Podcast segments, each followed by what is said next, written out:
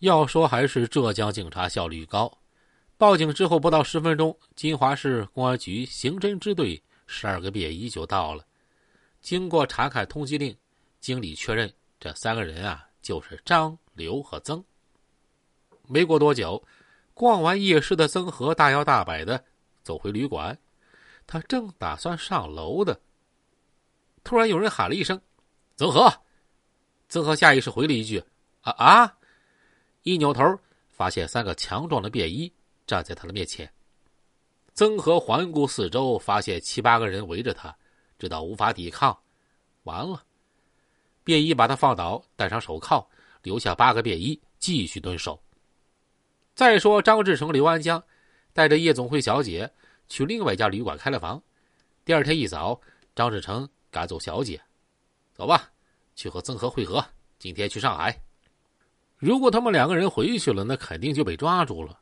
可这个刘安江很狡猾，说我感觉有些不对劲儿，我先打个电话回去问问看看。电话响了一会儿，是前台经理接的，说曾和喝醉了不能接电话。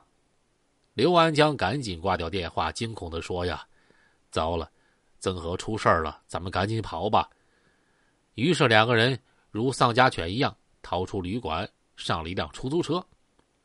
此时金华市已经全是大搜捕。出租车到城郊就被四个联防队员给拦住了，让他们下车检查。见躲无可躲，张志成心一横，跳出车举枪就打。砰的一声，一名联防队员被打倒。正准备打第二枪的时候，这支山寨手枪啊突然卡住了。其他三个队员听到枪声，并没害怕，一拥而上，把张志成的枪给夺下，人也被按倒了。刘安江见张志成被抓，急忙跳下车，举起手枪对准联防队员就连开四枪，三个队员全部中枪，虽然身受重伤，但是联防队员张顺金手中还紧紧抓着张志成的提包。张志成、刘安江两人开完枪之后极为恐慌，顾不上拿回提包，他们拦住一辆摩托车，骑上就跑。这四名联防队员三人重伤。一人牺牲，但是抢到的包里边有两支仿六四手枪，还有八十发子弹。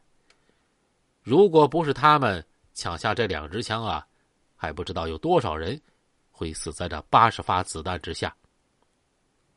在张刘二人逃窜期间，王军带领的另一队喽啰也被警方抓住，张志成团伙几乎被一网打尽。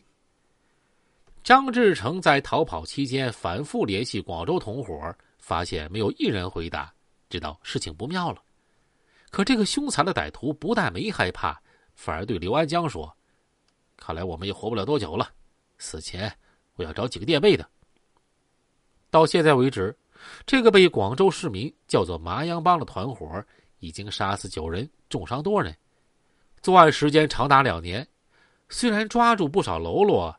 但两个主犯却始终没被抓住。广州市民开始怨声载道，公开责骂公安干警无能，说养了一群吃白饭的。而张志成、刘安江却还在顶风作案。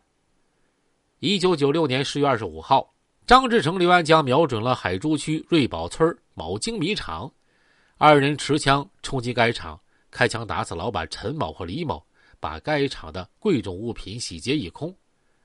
二人抢劫成功啊！商量一番，决定由刘安江处理赃物，然后再和张志成会合。